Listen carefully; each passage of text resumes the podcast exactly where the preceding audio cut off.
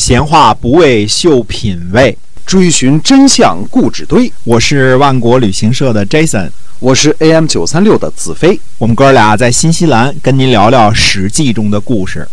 好，各位听友们，哎，欢迎您呢又这个收听我们的节目啊。咱们节目呢是跟您讲《史记》中的故事，告诉您在那个年代到底发生了什么事情啊。有时候呢。历史的传说和历史的真实呢是相去甚远的哈，哎，希望您每天关注我们的节目。嗯，是的。那么说，呃，晋悼公呢，呃，用魏将合戎啊，那么把这个戎狄，呃，好多国家呢都联合在一起了。嗯，呃，那么也加上他这个武功也很强盛啊，政治很清明，所以当时呢，呃。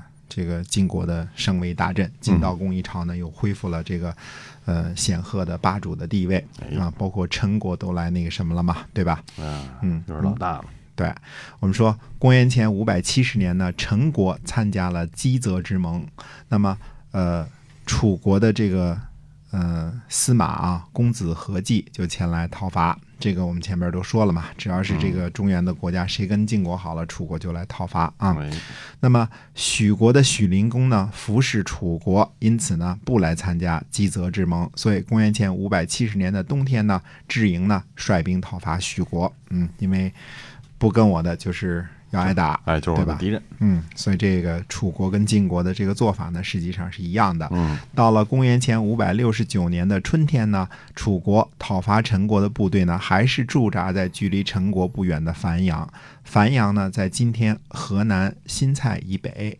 三月份的时候呢，呃，陈国的陈成功卒了。楚国呢，本来是准备攻打陈国的，听到丧事的消息呢，就停止了。那么在古代呢？嗯，不能趁人之丧伐人之国，这是不讲道义的啊，这是错误的。按说呢，这个呃，楚国呢表达了这个楚国的礼数，这时候陈国呢就应该趁机讲和啊，这个人家做的不错嘛，对吧？挺挺合理。那么，但是陈国呢不肯，于是，在夏天呢又一次遭到了楚国。这个讨伐，这次率领楚军的是彭明啊。彭明原来是这个，呃，原来是这个，好像是楚庄王的玉，好像是吧？嗯。那么，对，司机哎。公元前五百六十九年的冬天呢，呃，鲁襄公去晋国听取呢晋国要求鲁国进贡的这个数目。啊，这个进贡的多少啊？听听取这个去了。那么晋悼公呢，就宴请鲁襄公。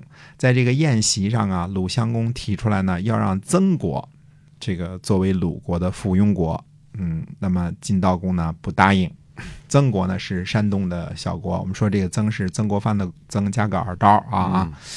那么呃，晋悼公呢就不愿意，说为什么要成为你的附庸国嘛？这个孟献子呢？代表鲁国就说了，他说呢，呃，寡君呐，密耳仇仇，确实是愿意侍奉这个晋国的国君，呃，不要少给进贡的这个数目。他说曾国呢，本来也没有向贵国进贡啊，曾国本来就没有向这个晋国进贡，可是呢，贵国的执事呢，却总是来向毕国索要。那么毕国的面积呢很小。少给了贡赋呢，那又是一种罪过。拉着曾国做附庸国啊，就是想帮补一下，就是想这个财政上啊稍微帮补一下。那么晋悼公听孟献子这么说呢，那就答应了鲁国的请求，就等于说曾国呢就列为这个鲁国的附庸国了。那么进贡的时候呢，算上他俩算算在一起了。结果呢，这年冬天十月呢，诸国和莒国联合进攻曾国。那么鲁国呢，就派遣这个公孙和前去救援。公孙和呢，带兵去侵伐诸国，或者叫邹国啊。结果被邹国人呢，在这个呃叫胡台这个地方给打败了。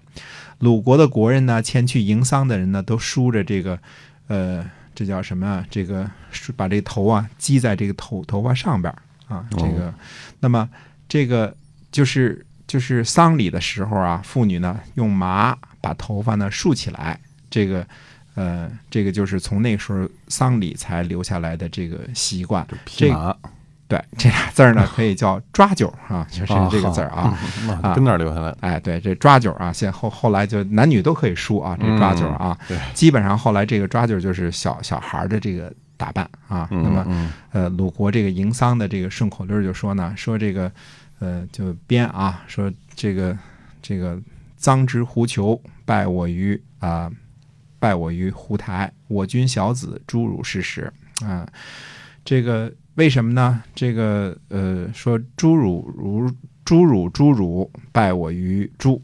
这是说什么呢？就是顺顺口溜呢，就骂这个谁呀、骂这个呃公孙和，因为这个这个臧孙和呀，这个个子小，个子小，所以叫 他侏儒啊。嗯哎，骂他侏儒。那么现在我们主要说，就从那个时候起开始留抓阄这么一个习俗，是从这个鲁国留下来的啊。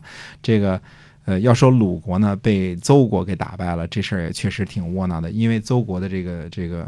国土啊，比鲁国还是小很多的啊。嗯那么公元前五百六十八年呢，叔孙豹带着这个曾国的太子呢去晋国朝见，呃，把大臣呢和太子写在一起，这就等于是什么？这个把曾国呢记录为鲁国的附庸国了。那么同样是在公元前五百六十八年啊，这个吴王寿梦派遣谁啊？派遣寿月，听这个名字呢，应该是。寿字辈儿的啊，都是弟弟之类的，我估计啊，他就派遣呢这个寿月呢前往晋国出使，解释呢呃为什么没有能够参加基泽之会的原因，同时呢请求听从命令，与诸侯呢交好。晋国人呢为了这件事呢，准备再次会合诸侯，在善道结盟，让鲁国和魏国呢先去善道，并且通知呢会盟的时间。所以这个孟献子呢和魏国的孙文子呢，在善道呢会见了吴国的使者。善道呢位于洪泽湖的南边，今天的叫做盱眙啊这个地方。这个盱是一个木一个鱼，呃，钢钩鱼的鱼。嗯然后这个眙呢是一个木一个台啊，这个哦在这个地方啊，就是今天的 盱眙县。那么盱眙县呢，现在属于江苏啊啊。好像以前呢也曾经属过安徽这个地方，反正是在江苏和安徽之间啊交界的哎嗯，这么个地方。那么楚国人呢，就呃还是去质问这个陈国啊，这个为什么背叛？那么陈国呢，就就就说了，他说因为这个令尹子欣呐，整天这个向我们索要贿赂，嗯，整天找我们要钱，所以我们就背叛了。哎那么楚共王呢，就因为这个是这个陈国这个告状呢，呃，说这个令尹子欣呢太贪酷啊，太这个太这个贪婪，就把令尹子欣呢给杀了。嗯，那个时候看来也有反腐，是吧？手段还挺那个，嗯对，太腐败了就得被杀啊。，嗯嗯，但是史书上都认为呢，楚共王呢这次用刑不当，看来这个呃，当时有点这个过了是吗？哎，有刑有点过了，哦嗯，因为腐败这个，呃，现在腐败只是判判刑嘛，对吧？对对，中纪委找你谈话啊，双规什么的啊，啊双开什么的啊，对。嗯那么九月份的时候呢，诸侯呢就在七盟会，七我们就说的是魏国这个这个濮阳以北的那个重镇啊，嗯在七盟会，那是为了商量呢这个会见吴国吴国和这个如何呢戍守陈国这件事上。在七智会啊，这个孟献子认为呢，说让曾国做这个鲁国的附庸国呀、没有什么好处，于是呢就让曾国的大夫呢以独立国家的身份呢出席了七之会。啊，这个地方，我为为什么说这个事儿呢？后来还有这个原因啊。那么楚国人呢，就任用子囊担任令尹。范宣子士盖就说呢，他说这下我们估计我们要失去陈国了。楚国人呢，讨伐有二心的人而立了子囊，一定会改变呢，呃，这个过去这个做法啊，这个讨伐陈国。陈国呢，距离楚国太近了，人民呢又很这个荒急，怎么能不归附楚国呢？那么其实呢，有了陈国的这个归附楚国啊，这也未必是件坏事儿啊。这个这个呃，怎么说呢？陈国归附晋国呢，也是件好事儿，也未必是件好事儿。嗯，怎么说呢？离得太远了。哎，对，哪天呢？其实晋国失去了陈国了，可能事儿倒清静一点儿。这是这个谁说的啊？这世盖说的啊。嗯那么冬天呢，诸侯呢就帮助魏蜀陈国。十一月份的时候呢，楚国的子囊就率兵伐陈，诸侯呢到达成地来营救。成地呢位于今天的河南原阳以北。那么又在成地这个地方呢，又开了一次盟会。